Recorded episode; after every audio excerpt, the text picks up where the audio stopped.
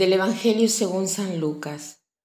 En aquel tiempo Jesús dijo a la multitud, Cuando ustedes ven que una nube se va levantando por el poniente, enseguida dicen que va a llover, y en efecto llueve.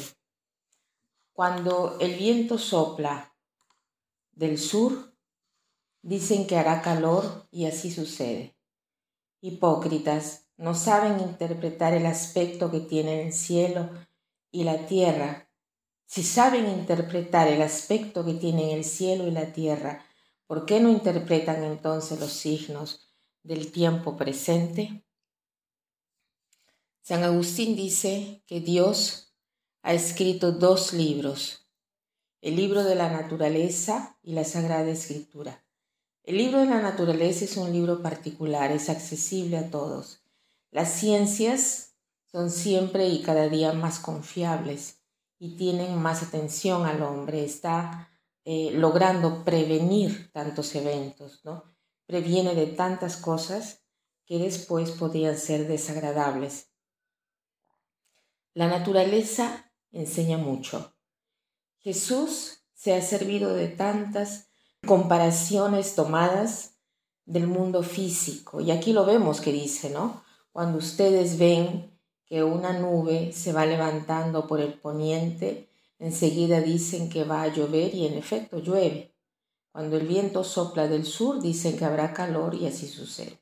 Jesús toma estos ejemplos para hacer entender cómo los hombres de, algunos fenómenos logran deducir otros.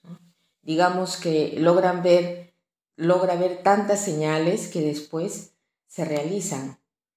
Pero Dios también habla a través de los signos. Estos signos parece que el hombre no los entiende porque aquí dice, si saben interpretar el aspecto que tienen el cielo y la tierra, ¿por qué no interpretan entonces los signos del tiempo presente?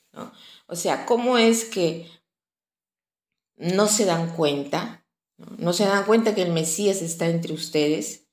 Nos apoyamos en tantas cosas porque la ciencia ha avanzado, pero en la parte espiritual es como si fuéramos subdesarrollados.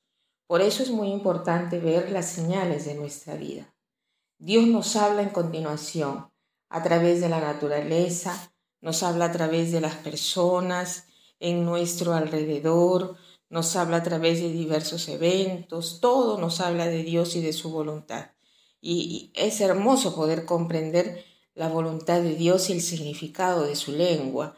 Pero al inicio es un poco, eh, hablando de la lengua de Dios, al inicio nos cuesta. Cuando estamos eh, en el inicio del entender, comprender su lengua, no podemos nosotros responder a las preguntas. Cuando hablamos una lengua diversa, a veces nos equivocamos y respondemos una cosa por otra. ¿no? Tratemos entonces de aprender la lengua de Dios y la lengua de Dios no es otra cosa que la lengua del amor. Más amamos y más la lengua de Dios eh, nos habla en la naturaleza. Dios nos habla también en la liturgia a través del magisterio de la iglesia a través de nuestra inteligencia, de las inspiraciones que nos da, a través de nuestros sentimientos, a través de los efectos, a través de nuestros propósitos. Entonces hagamos hoy el propósito de poner más atención al lenguaje de Dios y de responder como Él quiere. Hagamos el propósito de vivir más recogidos para poder escuchar su voz.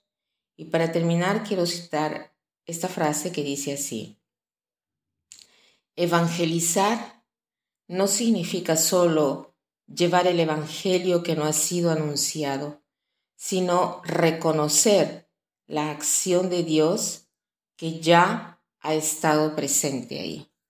Que pasen un buen día.